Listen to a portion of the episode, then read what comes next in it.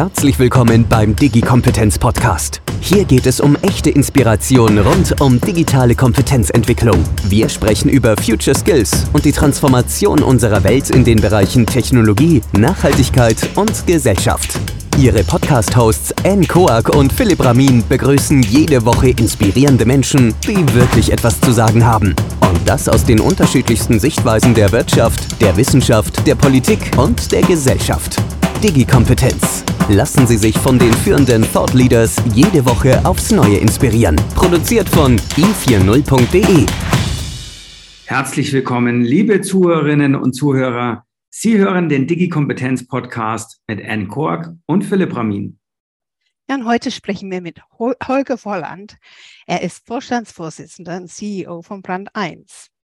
Als Experte mit mehr als 25 Jahren Erfahrung in der digitalen Transformation in der Medien- und, und Kulturbranche ist ihm ein verantwortungsvolles technologisches Wachstum ein besonderes Anliegen. Er war zuletzt auch Geschäftsführer und Vizepräsident von der Frankfurter Messe mit einer kleinen Umsatzverantwortung von 30 Millionen Euro und hat die Messe digital durch die Corona-Pandemie geführt.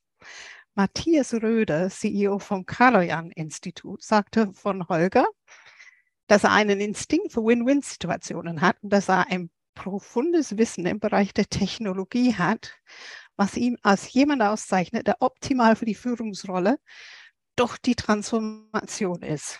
Er ist Mitglied von der Z-Inspektion-Initiative für die ethische Anwendung künstlicher Intelligenz, Autor und Sprecher zur digitalen Wirtschaft und Gesellschaft sein letztes Buch erschien Ende letzten Jahres und heißt Die Zukunft ist smart und du. 100 Antworten zum komplexen Leben in der digitalen Welt. Man könnte sagen, dass Holger das Erbe der Eltern angetreten hat, denn seine Mutter war Buchhändlerin und sein Vater IT-Experte. Was man aber nicht allgemein über ihn weiß, ist, dass er in den 90er Jahren als DJ in Berlin gearbeitet hat und dort in diversen Clubs wie etwa Tresor aufgelegt hat. Herzlich willkommen, lieber Holger. Hallo Anne, hallo Philipp. Ich muss gleich am Anfang korrigieren. Das macht man ja eigentlich nicht, wenn man eingeladen ist als Gast. Aber ich war nicht Geschäftsführer der Frankfurter Messe. Ich war in der Geschäftsleitung der Frankfurter Buchmesse. Ah, das okay. ist unser Unterschied, denn die Frankfurter Buchmesse wird als eigenständige Veranstaltung organisiert und mietet das Messegelände von der Frankfurter Messegesellschaft. Okay, aber 30 Millionen bleiben 30 Millionen, Holger. Naja, so, sowas verantwortet ja grundsätzlich ein Team. Ne? Ich, ich, war für einen Bereich zuständig und es gibt natürlich noch viele andere Bereiche, die sowas auch ähm, mitverantworten. Ähm, die Zeiten, als man gesagt hat, die Person an der Spitze ähm, verantwortet das, die sind sowieso lang vorbei, glaube ich. Ja. Das stimmt, das stimmt. Aber Holger, lass uns mal so einen kleinen Schritt zurückgehen. DJ Fierce. Also wenn du eine Platte für die digitale Transformation auflegen würdest, welche wäre das? Hm. Das ist eine sehr gute Frage. Ähm, also daran an meinem Überlegen merkt man jetzt, dass wir das nicht abgesprochen haben, sonst ähm, hätte ich das jetzt rausschießen müssen. Es gibt ähm, eine Platte, die mir ähm, da in den Sinn kommt. Und ähm, das war ein, ein Techno-Stück mit ähm, Quotes von Timothy Leary. Und Timothy Leary hat auf diesen, auf diesen Techno-Beat ähm, wurden eben Quotes von ihm gesampelt, die sich mit der Frage beschäftigt haben, wie man ähm, das, das Bewusstsein und die Erkenntnis erweitern kann, indem man Drogen nimmt. Und das ist natürlich im, im Berliner Nachtleben, waren, waren das Quotes, die man gerne äh, gehört hat, aber interessanterweise ähm, ich habe mich mit diesen Texten dann auch später mal beschäftigt. Ging es natürlich immer um die Frage bei Timothy Leary, ähm, was, ob wir die Welt, ähm, die um uns herum ist, auch die technologische Welt, ob wir die überhaupt verstehen können und ob wir überhaupt damit ausgestattet sind, mit dem Wissen, mit der Erkenntnis, ähm, um die begreifen zu können. Und deswegen, vielleicht würde ich die auswählen und würde die Leute dann bitten, sich ähm, mit Timothy Leary in Bezug auf die Digitalisierung noch mal ein bisschen stärker auseinanderzusetzen. Ohne Drogen, bitte. Wie schön. Ich wollte mal sagen, Drogen für die digitale Transformation. Da wären wir wahrscheinlich jetzt schon in der Zensur. das, ist, das ist richtig super. Brand 1. Warum Brand 1 und warum heißt Brand 1 Brand 1? Ja, wir heißen so, weil wir in der Brandsuite in ähm, Nummer 1 in Hamburg unser erstes Büro hatten. Das, ähm, wenn ich wir sage, dann stimmt das nur halb, denn ich war damals nicht dabei. Das war das Team um Gabriele Fischer, ähm, die das vor 23 Jahren gegründet hat, dieses Magazin. Ich fand den Namen immer ein bisschen irreführend, ehrlicherweise, weil alle Leute denken, das heißt Brand 1. Ähm, und ähm, deswegen viele Leute glauben, das ist ein Marketingmagazin. Mhm. Wir sind ein Wirtschaftsmagazin und wir beschäftigen uns auch mit Marken natürlich, aber vor allem beschäftigen wir uns mit der Frage, wie kann man als wirtschaftlich agierender Mensch dazu beitragen, die Welt zu einem besseren Ort zu machen. Und das seit 23 Jahren und damit ist dieser Purpose, würde ich sagen, so aktuell ähm, wie wahrscheinlich noch nie. Mhm. Jetzt hast du gerade angesprochen, Brand 1 ist ein Wirtschaftsmagazin.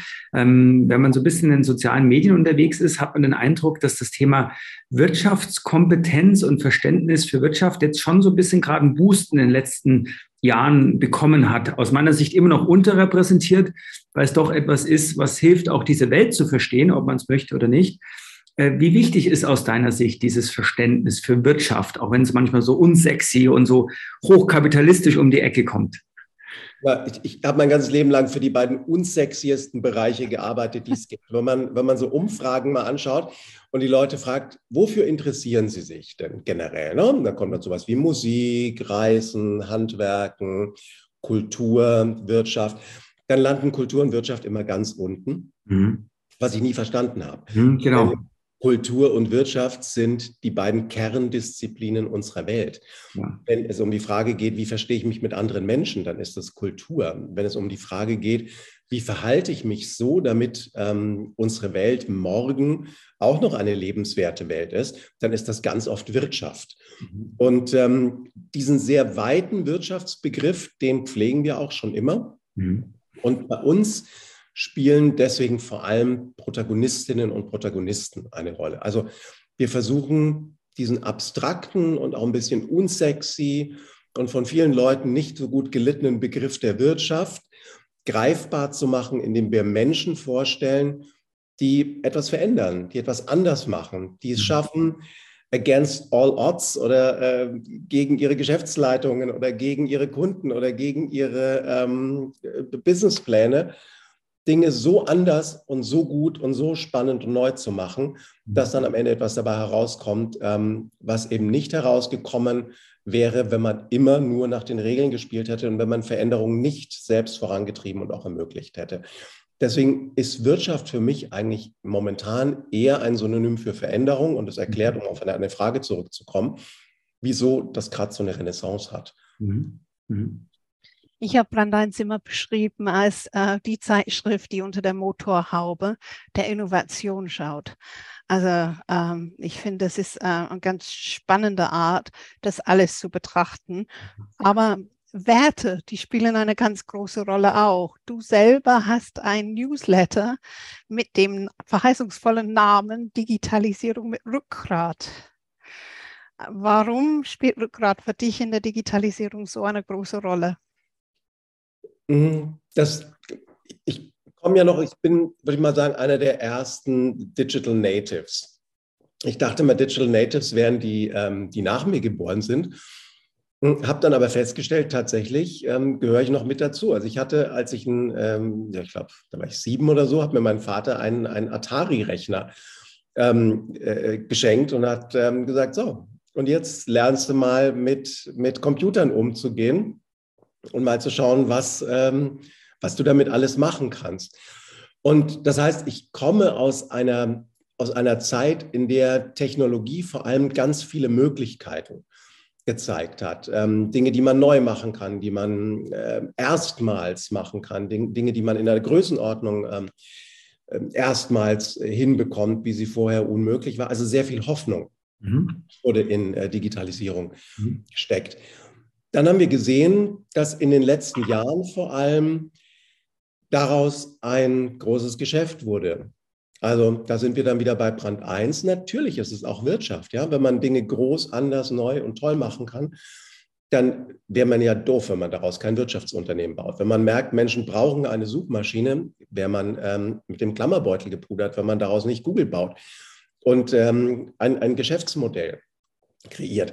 Wir haben aber in den letzten Jahren auch gesehen, dass aus diesen, aus, aus diesen Geschäftsmodellen und aus, aus, den, ja, aus der Kommerzialisierung des Internet, um das jetzt mal so ein bisschen pathetisch zu sagen, natürlich auch ganz viele, dass das ganz viele Seiteneffekte hatte, mit denen wir nicht gerechnet haben. Das hat den Effekt, dass wir es mit Unternehmen zu tun haben, die so groß und mächtig sind wie ganze Staaten.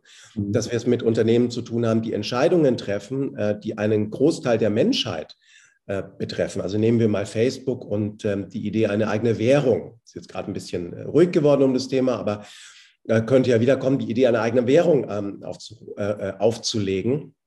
Das wäre sofort eine Währung, die den Großteil der Menschheit ähm, erreichen würde. Also wir haben es, wir haben es mit einer Zeit zu tun, in, in der einerseits dieses Hoffnungsvolle und das Wunderbare an, an Digitalisierung und an, am Neumachen und Neuentdecken und weiter, höher, schneller hinaus in die Welt und in den Weltraum und in die Tiefen unserer, ähm, unserer Gene äh, gehen kann. Und auf der anderen Seite haben wir es mit einer Kommerzialisierung zu tun, die natürlich auch sehr, sehr streng zu beobachten ist. Ihr habt gesagt, keine Monologe halten, das war mein erster. Ich, vers ich verspreche, es war mein letzter. Das bedeutet aber natürlich, wenn wir diese beiden Pole miteinander ähm, gleichzeitig ansehen, Binse, das hat gute wie auch schlechte Seiten und Digitalisierung mit Rückgrat, möchte sich beide Seiten angucken und möchte die Leute ermöglichen, möchte den Leuten ermöglichen, eigene Entscheidungen zu treffen, um selber zu sagen, hey, ich finde die Vorteile in der Nutzung von WhatsApp überwiegen die Nachteile darin, dass ich einem äh, Multimilliardenkonzern meine persönlichen Daten gebe. Mhm. Und ähm, Menschen dazu in die Lage zu bringen, bei ganz unterschiedlichen Anwendungen ähm, von Technologie, das ist mein Wunsch mit dem Newsletter. Mhm. Wodurch es auch ja, natürlich ein ganz großes Bildungsthema wird, denn diese ja, ich sage mal, differenzierte Betrachtung kann ich ja nur dann tun, wenn ich auch sozusagen die Vor- und Nachteile auch hinter die Kulissen blicken kann.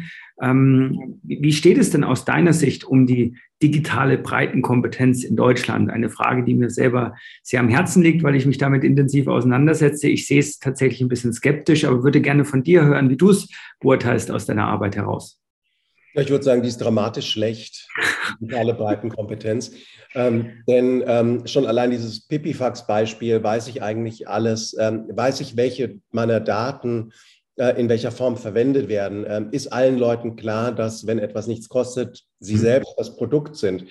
Ähm, das ist in einem kleinen Teil der Gesellschaft braucht man das gar nicht mehr sagen, weil, weil es seit fünf, acht, neun Jahren ähm, bei jeder Konferenz, in jedem Vortrag vorkommt. Mhm. Bei vielen Leuten ist es aber immer noch nicht angekommen. Auch bei vielen Kindern ist es noch nicht angekommen. Mhm. Und da steckt natürlich eine Aufgabe drin für uns alle, um äh, in, in der Zukunft dafür zu sorgen, dass ganz aufgeklärte Menschen ähm, selber darüber entscheiden können, welche Art von Technologie sie nutzen wollen mhm. und welche sie einfach nicht nutzen wollen, damit mhm. auf Vorteile verzichten, aber damit natürlich auch ganz klar den Unternehmen sagen, hey, es ist nicht okay, wenn ich mit meinen Daten dafür bezahle. Mhm.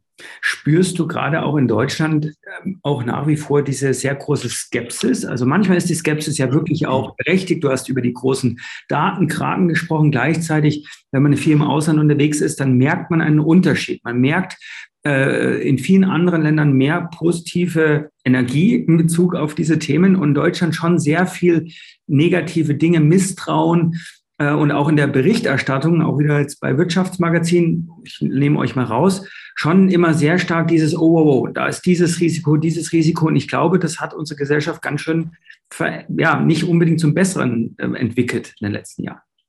Ja, ich glaube, beides stimmt. Einerseits sind wir schon sehr technophob. Mhm lustigerweise, ich meine, wir sind ja, wir tun so, als wären wir die Ingenieursnation. Ja, genau. Ähm, aber wenn es um Digitalisierung geht, sind wir ganz oft technophob und wir mahnen so gern. Also da nehme ich mich nicht aus, ja. Ähm, ich, ich musste auch total aufpassen, um dann in so einem Buch nicht irgendwie zu haben. Und wenn wir da nicht aufpassen, dann passiert Folgendes ganz unbedingt.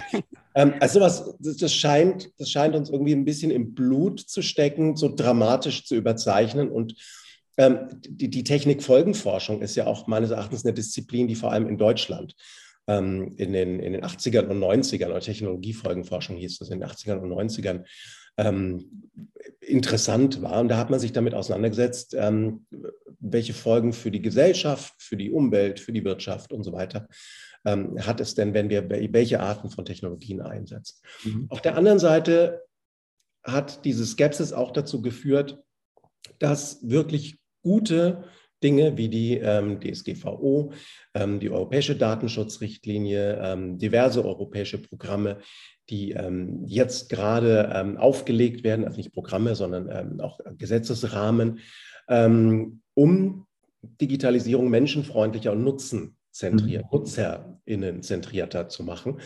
Ähm, und daran ist auch diese Skepsis mit schuld, die dazu, dazu beigetragen hat, ähm, zu warnen und zu sagen, hey, es, es, mag ja schön sein, dass da ein großer Konzern ähm, aus den USA das und das ermöglicht, aber schaut euch den Preis an und schaut euch an, ob die Nutzenden in der Lage sind, darüber zu urteilen, ob sie das überhaupt haben oder ob wir mittlerweile ähm, da ein, ein, ein, ähm, ein Wettbewerbsumfeld haben, das gar nicht mehr existiert, wo sich kein Mensch mehr aussuchen kann, ähm, ob er jetzt googelt oder bingt.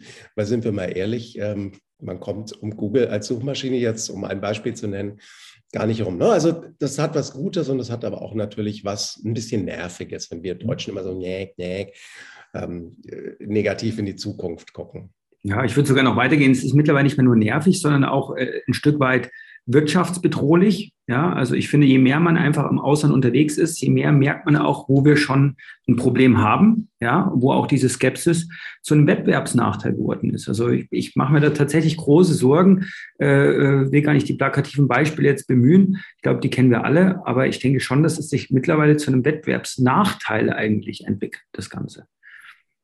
Ja, ich, ich kann dir da nur zu Teilen ähm, zustimmen, mhm. also, weil ich glaube, dass die Wirtschaft sehr innovationsfreudig ähm, in Deutschland ist. Und auch, dass wir, und, und, das merken wir an den Beispielen, die wir nicht nennen wollen, weil sie auch auf jeder Konferenz genannt werden, dass wir auch im, im wissenschaftlichen Bereich natürlich mit ganz vielen ähm, Erfindungen ähm, äh, reüssieren. Wo wir wirklich hinten dranhängen, äh, das ist die Politik und die Verwaltung. Mhm. Da mache ich mir richtig Sorgen. Ähm, denn äh, wenn ich mir ansehe, warum viele Unternehmerinnen und Unternehmer Gründungen im Ausland zum Beispiel machen oder hier gegründete Unternehmen dann ins Ausland überführen, dann liegt das unter anderem daran, dass ähm, du in Deutschland halt eigentlich eine eigene Kraft einstellen musst, die ähm, die äh, Kommunikation mit Behörden übernimmt. Und kein Startup kann sich das leisten, ähm, so, eine, so eine Kraft zu haben. Ich meine, ich hatte ja auch mal ein Startup oder ein eigenes Unternehmen, weil sie jetzt Zeit für diesen ganzen Verwaltungsscheiß ähm, aufgewandelt haben. Das, das, geht auf keine Kuhhaut. Deswegen kann ich jeden verstehen, der da Deutschland verlässt. Ne? Und die Politik bestimmt ja auch die Rahmenprogramme mhm. oder die Rahmenbedingungen. Ähm, in denen ähm, Technologien aus, den, aus der Forschung dann zum Beispiel auch in die Unternehmen mit über, überführt werden können und damit natürlich auch in die Anwendung kommen können. Und auch da sind wir in Deutschland sehr, sehr strikt. Ähm, und es ist so, dass es eigentlich keinen wirklichen Spaß macht. Also da sehe ich eher momentan den Hemmschuh. Plus dritte Komponente Förderungen. Ähm, es ist ein Witz, wenn man sich anguckt, ähm, welche Fördergelder wir in Deutschland für auch so interessante Felder wie zum Beispiel künstliche Intelligenz äh, bereitstellen. Ähm, da brüsten wir uns damit, dass wir äh, verdoppelt, verdreifacht, für mhm. keine Ahnung, verzehnfacht haben. Ähm, China hat vor fünf Jahren, glaube ich schon, das 30, 40-fache von Deutschland ähm, in die Entwicklung gesteckt an Geld. Also kein ja. Wunder, dass die Unternehmen dort weiter sind. Ne? Ja, unbedingt. Holger, du sagst ja auch, Deutschland ist ja auch ein bisschen technophob. Ähm, woran liegt das, deiner Meinung nach? Wovor, warum hat man Angst? Das könnte wie immer ein bisschen was mit unserer Geschichte zu tun haben, dass, also die, die, wenn man sich anschaut, in welchen Fällen sind wir technophob, ähm, dann sind es ganz oft Fälle, wo wir die, die Souveränität des Einzelnen oder die Souveränität des Bürgers ähm, befürchten. Mhm. Und das hat natürlich mit unserer ähm, kürzesten Geschichte ähm, zu tun, und zwar sowohl mit der DDR natürlich als auch mit dem Nationalsozialismus, ähm, wo so Ideen wie ähm, transparente Menschen, ähm, es gibt eine Entität, die auch vom Staat eingesehen werden äh, oder deren Datenbanken auch von Staat, vom Staat eingesehen werden kann, ähm, wo Bewegungsmuster ähm, festgeschrieben sind und so weiter. Dagegen sind wir sehr allergisch, weil ähm, wir sehr, sehr viele Menschen haben, in unserer Gesellschaft, die noch miterlebt haben, wozu das führt. Mhm. Und ähm, deswegen wundert mich das gar nicht, dass wir an dieser Stelle technophob sind. Und das sind übrigens aber auch die guten Anwendungsfelder, würde ich sagen. Ne? Also wo es, wo es tatsächlich etwas hilft, ähm, die Souveränität der Nutzenden wieder zurückzugewinnen, durch mhm. Gesetzgebungsverfahren zum Beispiel.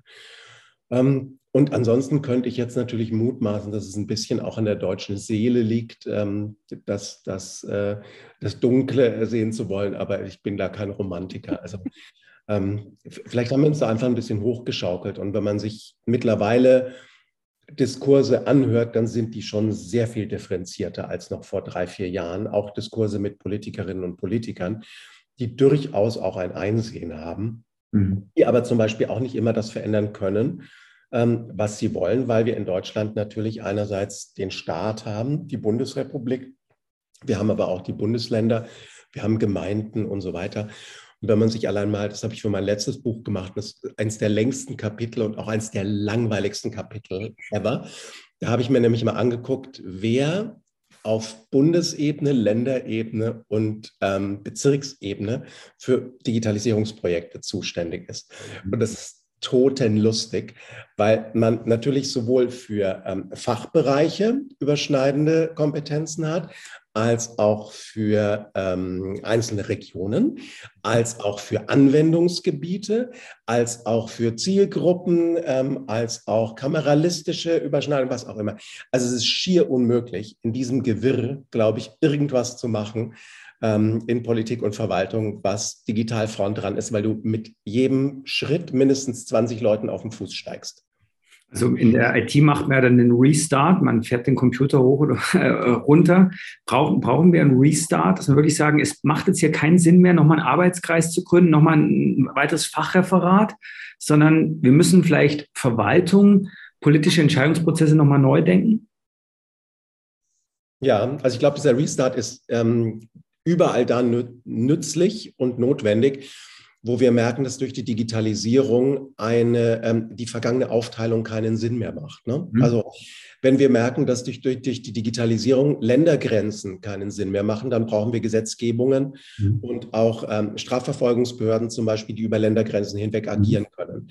Wenn im Bildungsbereich ähm, es keinen Unterschied mehr macht, digital, ob ich in Südbayern hocke oder in Nordholstein, ähm, dann muss man vielleicht auch überlegen, ob in den Anwendungsgebieten, ähm, wo es zum Beispiel um Bildungsinhalte geht, mhm. bei denen der Standort kein, keine Relevanz mehr spielt und auch der Dialekt, mhm. ähm, dass da ähm, es einen Restart gibt und ähm, ja, man zumindest mal einen Prozess der Entflechtung. Beginnt. Ich sage jetzt noch nicht mal zerschlagt das Bildungssystem, ja, ja ähm, aber ähm, einen, einen solchen Prozess der Entflechtung zu starten und sich mal anzugucken, was, ist, was sind hirnverbrannte ähm, Mechanismen und Zuständigkeiten aus längst vergangenen Zeiten, die überhaupt gar keinen Sinn mehr machen. Mhm. Äh, das wäre ein guter Start, glaube ich. Mhm. Holger, du sagst jetzt auch vieles zu der Politik selber, aber gibt es ja also auf der Ebene der Bevölkerung auch ähm, diese technophobe Situation, wo, wo die Bevölkerung keine Fragen stellt, die, die gestellt werden müssen. Also ich gebe dir ein Beispiel. Ich komme als Engländerin, viele Leute äh, in England noch im Netzwerk drin, die können sich überhaupt nicht äh, erklären, warum die Deutschen ständig darüber diskutieren, wie schwer der Schulranzen ist, wenn es Kindles gibt und wir die nicht nutzen. Oder dieses Thema Kind und und Technik. Gott, oh Gott, oh Gott, kein Handy vor ähm, und so weiter, ähm, ist nicht vorhanden. Muss, muss die Bevölkerung auch die Einstellung ändern?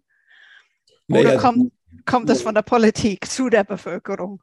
Nee, ich glaube, das kommt nicht von der Politik, das kommt von ganz verschiedenen, äh, aus ganz verschiedenen Feldern. Das kommt zum Beispiel auch aus den Medien, ne? das kommt auch aus der Bildung. Und ähm, wie immer der aufgeklärte Mensch kann ähm, bessere Entscheidungen treffen. Und ähm, sowas wie kein Handy für mein Kind ist interessanterweise eine Debatte, die ich bei deutschen äh, Müttern und Vätern im Prenzlauer Berg erlebe. Genau. Ähm, ich aber übrigens auch äh, im Silicon Valley bei, ähm, der, ähm, bei den von großen Tech-Unternehmen mhm. erlebt habe, die ihre Kinder dann nämlich auf Waldorfschulen schicken und sagen, bevor das Kind zwölf ist, kriegt es kein eigenes ähm, Stück Technik in die Hand. Technik ist ein Werkzeug und die müssen lernen, mit dem Werkzeug umzugehen, aber das ist kein Spielzeug. Und ähm, ja, also sind wir doch mal ein bisschen großzügig, oder? Wenn wir jetzt mal angucken, wie wenige Jahre wir erst Tablets, ähm, äh, Mobiltelefone, das Internet und so weiter haben, mhm. dann finde ich es auch vollkommen normal, dass wir eine gewisse Zeit brauchen, um uns an den Gedanken zu gewöhnen, ähm, dass das jetzt nicht wirklich etwas total dramatisch Schlimmes ist, dass das aber auch nichts wahnsinnig ähm, Gutes per se ist. Ja, das ist ein Werkzeug wie jedes andere und man muss sich damit auseinandersetzen. Und wahrscheinlich sind wir in den letzten Jahren ein bisschen zu blauäugig gewesen, Ern, ähm, und haben uns so sehr gefreut über das, was möglich ist, ohne uns parallel Gedanken darüber zu machen, warum es mhm. möglich ist. Ja? Also wir haben einfach ganz, ganz, ganz freundlich, ähm, um jetzt wieder zu diesem blöden Beispiel zurückzukommen, aber es ist halt einfach so greifbar.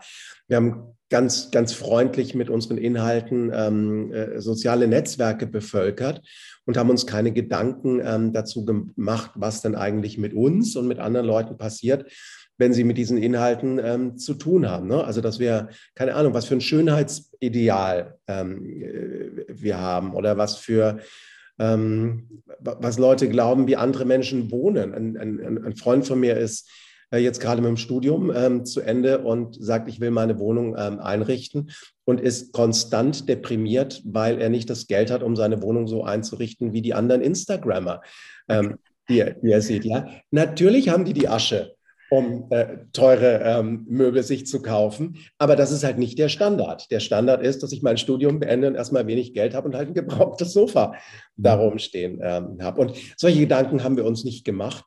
Und ähm, ja, also ein, ein Plädoyer, um, um mit uns selbst ein bisschen gnädig ähm, zu sein. Es ist nie zu spät, sich diese Gedanken zu machen und es ist nie zu spät, sich mit Technik auseinanderzusetzen, denn die entwickelt sich auch weiter. Und das, was vorgestern noch unproblematisch gewesen sein könnte, kann morgen schon problematisch sein.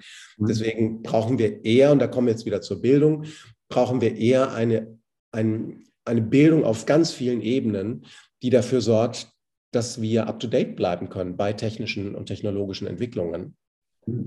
Also Heute jetzt zum Schluss äh, habe ich meine Antwort ein bisschen angepasst. Ich wollte nämlich gerade voll dagegen kretschen und sagen, ah, wir haben keine Zeit eigentlich, um da zu warten und so gnädig zu sein. Aber jetzt, so wie du das gesagt hast, dann kann ich dem sehr gut zustimmen. Ich würde nur gerne einen zusätzlichen Aspekt aufgreifen und, und der betrifft so ein bisschen diese Bubble, in der wir uns alle befinden wo wir oft mal so ein bisschen dann auch schon fast so ja großherzig so über die normale Bevölkerung sprechen, über die Breitenkompetenz. Ich habe den Begriff selber bemüht. Und äh, zugegeben ist das wirklich eine, eine große Breite an Menschen, über die wir da sprechen ähm, die eben nicht tagtäglich sich diese Podcasts anhören und die wunderbare Brand 1 lesen, auch wenn sie es tun sollten, das soll an dieser Stelle gesagt sein. Ähm, also arbeiten, denken wir, diskutieren wir nicht manchmal auch echt gerade bei diesen Digitalthemen voll an der Realität vorbei. Also ich bin auch so ein bisschen auf kommunaler Ebene sozial und politisch unterwegs und da merke ich halt schon sehr oft, das hat mit meinem Berufsalltag hier in meiner Firma, in meinem Startup überhaupt nichts zu tun. Das sind andere Themen und ähm, da fehlt es an, an vielen Dingen. Und das erschreckt mich manchmal, weil ich es schon so für, für normal halte und mich dann wieder selber irgendwie so schimpfen muss. Nee, Philipp, das ist nicht normal, was du da tust. Ja, da gebe ich dir voll, voll recht, lieber Philipp. Ähm, und deshalb auch das Plädoyer, um ein bisschen gnädig mit uns zu sein. Denn dass es nur in, dass bestimmte Debatten nur in Bubblen geführt werden, ist ja schon mal super, denn da werden sie geführt. Mhm. Ähm, dass es eine Weile braucht, bis dieses Wissen und die Debatten und die Diskussionen für und wider äh, dieser jene Technologie dann so durchtrickelt, ähm, ist ja auch klar. Das war bisher mit jeder technologischen Entwicklung ähm, so. Und das wird noch ein paar Jahre dauern. Also ich merke das ja auch, wenn ich Vorträge halte und, ähm, und, und, und, versuche natürlich immer ganz neue Beispiele zu finden oder Dinge nicht zu sagen, die ich schon acht, 38 Mal gesagt habe.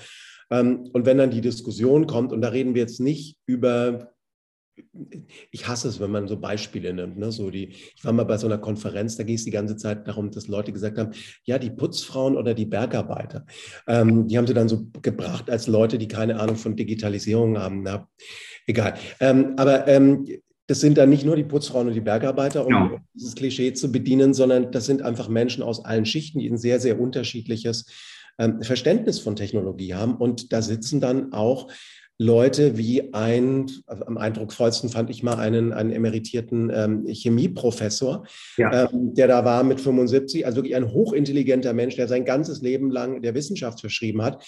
Und der hat so naive Fragen zum Thema ähm, Digitaltechnologie gestellt, dass mir auch nochmal klar wurde, das ist eine Spezialdisziplin, mit der wir es hier zu tun haben.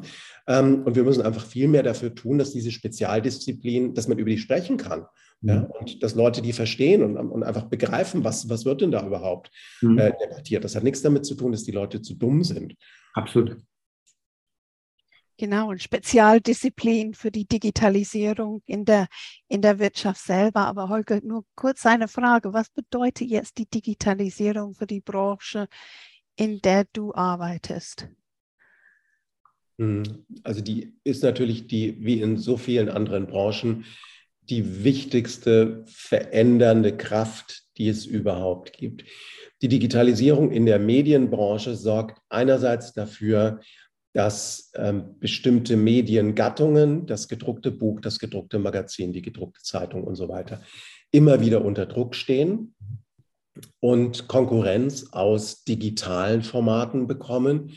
Ähm, dazu gehört auch, dass Konkurrenz aus digitalen Formaten einfach anders gebundelt ist. Ja? Also so ein Magazin kann ich 10 Euro verlangen, weil sich eine Redaktion hinsetzt und ein, und ein, ein, ein, ein Art Director und 130, 50, 60 Seiten wunderbar zusammenfasst gestaltet. Das ist ja, das ist ja so ein bisschen Kunstwerk eigentlich. Ja.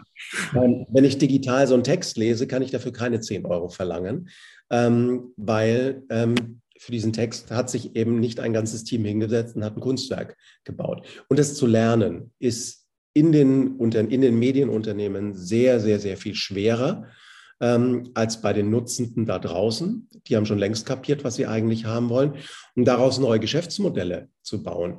Ähm, das ist natürlich die interessante Frage, vor der wir alle stehen. Auch bei Brand 1 experimentieren wir ganz viel mit neuen Geschäftsmodellen rum und haben noch nicht den Gral der Weißen gefunden, wie so gut wie niemand in der Branche. Ne? Also auch da müssen wir uns ein bisschen Langmut gönnen und einfach beobachten, ja, wie, wie wollen sich Menschen informieren, welche Arten von Medien nutzen sie dafür, welche Arten von Erzählweisen, Storytelling wollen sie dafür auch überhaupt haben. Und das müssen wir adaptieren und es dauert dann immer ein paar Jahre länger, weil man hat es ja mit Leuten, Abteilungen, Prozessen, Systemen ähm, zu tun, die gut eingespielt sind. Und wir alle wissen, ähm, alles, was gut eingespielt ist, hasst Veränderung. Ähm, und es braucht dann immer so eine gewisse, einen gewissen Druck und eine gewisse Kraft, um diese Veränderung ähm, voranzubringen. Mhm. Ich hatte in dem Zusammenhang vor ein paar Wochen auch ein wie soll ich sagen, nochmal so ein game-changing Moment. Äh, ein neuer Kollege von uns hat mich auf die neuesten Versionen von dieser OpenAI-Initiative hingewiesen und hat das verbunden mit der Frage, haben wir hier in der Firma eigentlich einen kreativen Job? Also sind das, was wir hier machen, wir sind Weiterbildungsdienstleister, äh, ist das kreativ, was wir tun? Also natürlich, klar, wir müssen Skripte schreiben und Videos machen und Texte und so. Und dann haben wir uns mal die aktuelle Engine da von OpenAI angeguckt, wo man äh, ja Bilder generieren kann, ähm, die dann nicht irgendwie von Google gesucht werden, sondern die ja wirklich neu entstehen und auch Texte generieren kann, die wirklich gut sind, nur dass man dann irgendwie den Anfangssatz hinschreibt. Ähm, das war für mich auch nochmal so ein, so, ein, so, ein, so, ein, so ein Punkt, wo ich dachte, boah, was das noch für Veränderungspotenzial auch gerade für die kreativen Branchen bringt, die sich heute als kreativ sehen. Und dann aber auch die Frage, was für coole Sachen können wir vielleicht auch tun, wenn wir das dann gut nutzen und, und vielleicht uns ja noch gar nicht vorstellen können. Mhm, klar, aber also so Billigressourcen gibt es ja jetzt schon. Ne? Also ja. du kannst ja, du kannst einen Fotografen ähm, beauftragen, um ein tolles, eigenständiges Porträt von Anne zu machen. Ähm, und du kannst ein Stockfoto, na gut, von Anne vielleicht jetzt kein Stockfoto, aber oder du kannst, du kannst ein, ähm, Stockfoto ja, ähm, äh, kaufen, ähm, rothaarige Frau. Das kriegst du dann ja. für ähm, 10 Cent vielleicht. Mhm. Ähm, ist natürlich was anderes als das äh, künstlerisch aufgenommene Foto von Anne. Aber dies, diese Ressourcen, die haben wir heute ja auch schon. Ähm, wird aber, das wird interessant. Ne? Es sicherlich jetzt nicht für so Medien wie Brand 1. Hm. Könnte ich mir vorstellen, weil wir auch heute, wir schicken ja wirklich, wenn wir so jemanden interviewen, wir schicken ja einen eigenen Kameramann los, der dann die Leute fotografiert in ihren Unternehmen und so weiter. Also das ist ja ein Aufwand, den wir betreiben, hm. ähm, der, der ganz besonders ist. Ja.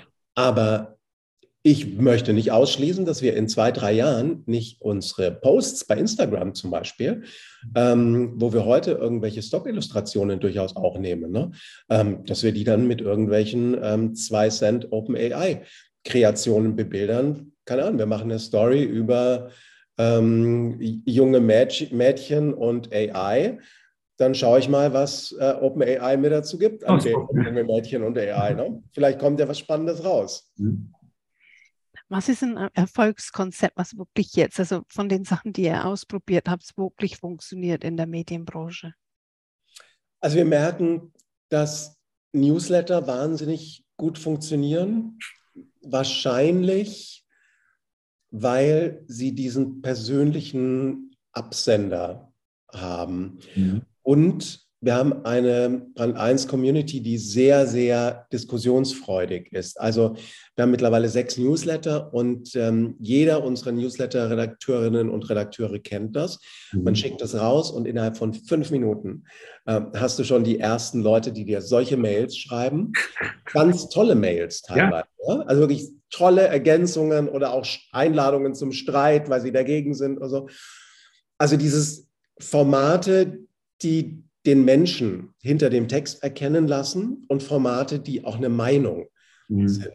Ähm, die funktionieren gut und das liegt meines Erachtens daran, dass wir in einer Welt leben, in der halt jede Information tausendfach zur Verfügung steht. Also es geht nicht mehr darum, die Information selber zu finden, sondern ich suche Menschen oder Marken, denen ich so vertraue, dass sie die Kuratierungsfunktion übernehmen mhm. und mir halt sagen, was glaubt denn der, was richtig ist? Und wenn der glaubt, was richtig ist, dann folge ich dem vielleicht, dieser Meinung vielleicht erstmal, ähm, weil ich dieser Person ähm, vertraue. Also das ist das eine, was gut funktioniert. Und das zweite, was wir auch gemerkt haben, was gut funktioniert, sind themenorientierte ähm, Kuratierungen. Das ist ja was, was wir bei Brand 1 schon immer machen. Ne? Jede, jedes dieser Hefte hat ja einen, einen, einen Schwerpunkt. Mhm.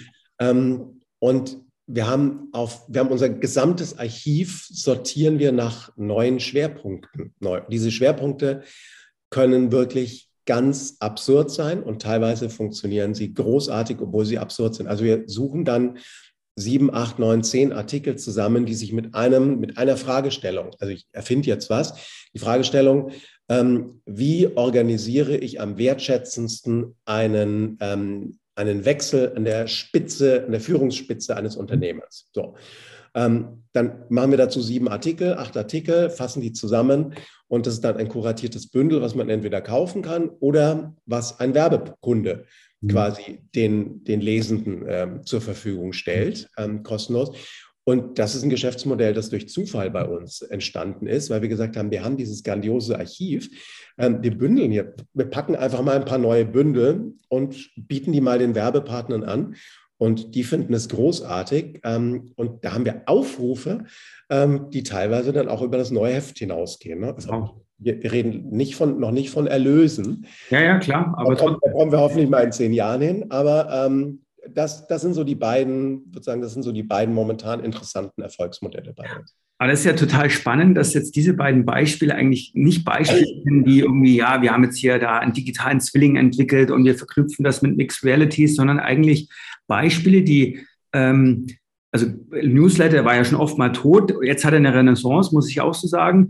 Und vor allem auch diese fachliche Orientierung, dieses im Prinzip im Dschungel der Informationsüberflutung eigentlich Kuratierung zu schaffen und Übersicht zu schaffen. Dass das eigentlich Konzepte sind, die gar nicht, ja, wie soll ich sagen, so disruptiv sind, sondern die eher auf Qualität abzielen, ja, auf, auf, auf Orientierung geben in dieser unübersichtlichen Welt. Eigentlich, eigentlich fast schon, ja, originell, ja, dass dann diese eigentlichen digitalen Promises es diesmal gab, sich bisher noch gar nicht so durchgesetzt haben. Aber ist doch toll, oder? Ja, super. Das, was Journalistinnen und Journalisten schon immer am besten konnten, war ähm, Geschichten gut erzählen, zu überlegen, wo ist denn da die Geschichte überhaupt? Mhm. Jetzt unter all diesen Fakten, weil die Fakten gab es ja schon immer. Es hat nur ein bisschen länger gedauert, auf sie zuzugreifen. Ne? Mhm. Und das Zweite dann zu kuratieren und zu überlegen, wie kann man das zu einem spannenden Produkt mhm. zusammenzufassen. Und diese beiden Kern ähm, Disziplin oder dieses Kernwissen unserer Branche ähm, zu nutzen, um, um neue, auch digitale Produkte zu machen, finde ich toll. Ja. Ja, also, also, weil wir wären ja so, wir wären so schlecht, wenn wir plötzlich anfangen müssten, ja. keine Ahnung, ja. ähm, selbst zu programmieren. Ja, das, das, können wir nicht. Code schreiben können wir nicht. Ich finde sehr ermutigend, dass man da sieht, dass Substanz am Ende doch noch eine, eine große Rolle spielt, weil ich finde es tatsächlich manchmal sehr anstrengend, in dieser sehr glamourösen, lauten, auch Social Media getriebenen Welt noch mit wirklichen Inhalten zu überzeugen. Ich empfinde das mittlerweile als sehr herausfordernd und anstrengend und es ist für mich ein sehr schönes Beispiel, dass es geht. Ähm, ja, lieber Holger, wir nähern uns tatsächlich, auch wenn es uns gar nicht so vorkommt, äh, äh dem, dem Ende unserer Folge und es ist ein Genuss, dir zuzuhören. Wir haben jetzt am Ende unserer Podcast-Folge noch zwei Standardfragen, die wir all unseren Gästen immer stellen. Die erste darf ich dir stellen, die zweite kommt von N, von N. Und die erste ist eigentlich auch relativ pragmatisch. Ich würde gern von dir wissen, welche drei Themen für dich in nächster Zeit die höchste Priorität haben. Und du kannst dir ein bisschen aussuchen, auf welcher Ebene, Flughöhe du das beantworten möchtest. Mhm. Also ich habe zwei Wochen Urlaub äh, hinter mir und äh, habe mich im Urlaub mit ähm, zwei so Lebensfragen ähm, auseinandergesetzt, wie man das halt im Urlaub gern mal macht als, als Mittelaltermensch. Und das sind die beiden ersten Fragen. Die erste Frage ist, ähm, was ist eigentlich mein Lebenszweck? Mhm. Und ähm, für mich habe ich meinen Lebenszweck in den letzten Jahren immer so definiert, dass ich vor allem versuchen möchte, den Menschen um mich herum und mir ein schönes Leben ähm, zu bereiten. Und das kannst du jetzt natürlich beliebig ähm, spielen. Das ist aber eine Arbeit, die jeden Tag aufs Neue getan werden muss und die man auch tun muss, wenn man jemanden anschreit, der einem ähm, gerade die Vorfahrt nimmt, zum Beispiel. Ähm, also diese Frage wird mich sicherlich äh, weiter begleiten, ähm, weil ich auch denke, dass wir in dieser, dass wir in einer Welt leben, die so leicht explodiert, dass wir auch versuchen sollten, ähm, öfter mal innezuhalten und in uns zu gehen und zu überlegen, was kann ich persönlich dafür tun, damit das alles nicht eskaliert. Die zweite Frage ähm, ist, was kann ich tun, damit ich mich selbst liebe? das ist auch eine große Frage und bislang kann ich die nur so beantworten. Naja, als ich geboren wurde, habe ich mich selbst geliebt. Da habe ich mich so geliebt, dass ich geschrien habe, wann mir irgendwas nicht gepasst hat. Und wahrscheinlich ist das Ziel am Ende, kurz bevor man stirbt, zu sagen, ja, jetzt kann ich mich wieder selbst lieben. Und zwischendrin ist es ein harter Weg, ähm, der mit der ersten Frage zusammentut. Und die dritte, ähm, der dritte Fokus, den ich habe, ist tatsächlich ein, ein Arbeitsfokus, auch wenn die ersten beiden ähm, Fragen nicht von der Arbeit zu trennen sind. Ne? Also ich bin sowieso ein, ein großer Freund dessen, dass wir keine Rollen sind in Unternehmen, sondern dass wir Menschen mhm. ähm, an erster Stelle haben. Ähm, dritter Fokus liegt tatsächlich darauf, wie schaffen wir es, Wandel so zu organisieren, dass er menschenfreundlich bleibt. Und ähm, dieser Wandel, der wird ja nicht irgendwann vorbei sein, sondern Wandel wird uns weiter begleiten, die nächsten Jahre, Jahrzehnte, Jahrhunderte wahrscheinlich. Ähm, das heißt, dass auch das ist eine Dauerfrage. Wie schafft man Veränderung, die immer Verlierer hat, die immer irgendetwas zurücklässt, die immer irgendetwas abschaffen muss, damit was Neues kann? Wie kann man das so gestalten, diesen Prozess, dass er menschenfreundlich ähm, bleibt. War jetzt vielleicht nicht das, was du erwartet hast, aber das sind die drei Fragen, mit denen ich mich momentan eigentlich am meisten auseinandersetze. Ich sage dir ganz ehrlich, ich bin froh, dass ich nicht das gehört habe, was ich erwartet habe, weil wir natürlich schon nach, weiß nicht wie viele Folgen, wir haben 70 Folgen, auch immer gewisse Muster haben, aber die Antwort, äh, lieber Holger, die haben wir noch nicht bekommen. Also grandios, grandios. Genau, und die letzte Frage kommt von mir, Holger, und hoffen wir auch, dass du das wieder schaffst. was wäre deine Empfehlung für die Menschen? Was sollten sie lernen für die, für die Zukunft? Ja, anknüpfend an dem, was ich gerade gesagt habe, was sollten die Menschen, was sollten wir alle lernen? Wir alle sollten lernen, ähm, Wandel und Veränderung zu umarmen. Und es ist in uns angelegt, dass also in unserem System, ich habe ähm, ein paar Semester Systemtheorie während meines Studiums gehabt. Und so ein System strebt ja immer nach maximalem äh, Selbsterhalt und nach, nach maximaler Integrität. Und jeder Wandel und jede Veränderung ist eine Störung des Systems. Und das betrifft mhm. unseren Körper, unseren Geist, unser Wissen ja genauso. Ähm, deswegen ist es in uns angelegt, dass wir Veränderung doof finden. Und sich das bewusst zu machen und immer wieder ähm, sagen, okay, was, wie, kann ich, wie kann ich gegen meine eigenen, wie kann ich gegen meine Gene ähm, dafür sorgen, dass Veränderung und Wandel möglich sind. Das zu lernen ähm, ist so ein, so ein Grund, ein, ein, ein, Grundwissen, was meines Erachtens in der, in der, in der, in der, in der Grundschule Schule, ähm, ebenso gelehrt werden müsste wie Verhandlungstechnik mhm. zum Beispiel, aber auch die brauchen wir unser ganzes Leben. Ne? Also Verhandlungstechnik wäre die zweite, ähm, wenn ich zwei hätte, die wären, dann würde ich sagen, ähm, verhandeln zu lernen und zu können, das wäre das zweite, was ich uns allen wünsche. Wunderbares ja, super. Schlusswort. Ja, sehr überraschend, aber sehr, sehr gut. Lieber Holger, wir sind tatsächlich äh, schon am Ende unserer heutigen Podcast-Folge. Es war wirklich eine große Freude, mit dir zu diskutieren und dir zuzuhören. Und ich bin mir ganz sicher, unseren Zuhörerinnen und Zuhörern ging es auch äh, ganz genauso in dieser ganz besonderen Folge. Anne und Philipp, vielen Dank, dass ich da sein konnte. Es hat Spaß gemacht und ähm, ich muss auch gar nicht so oft husten, wie ich befürchtet hatte.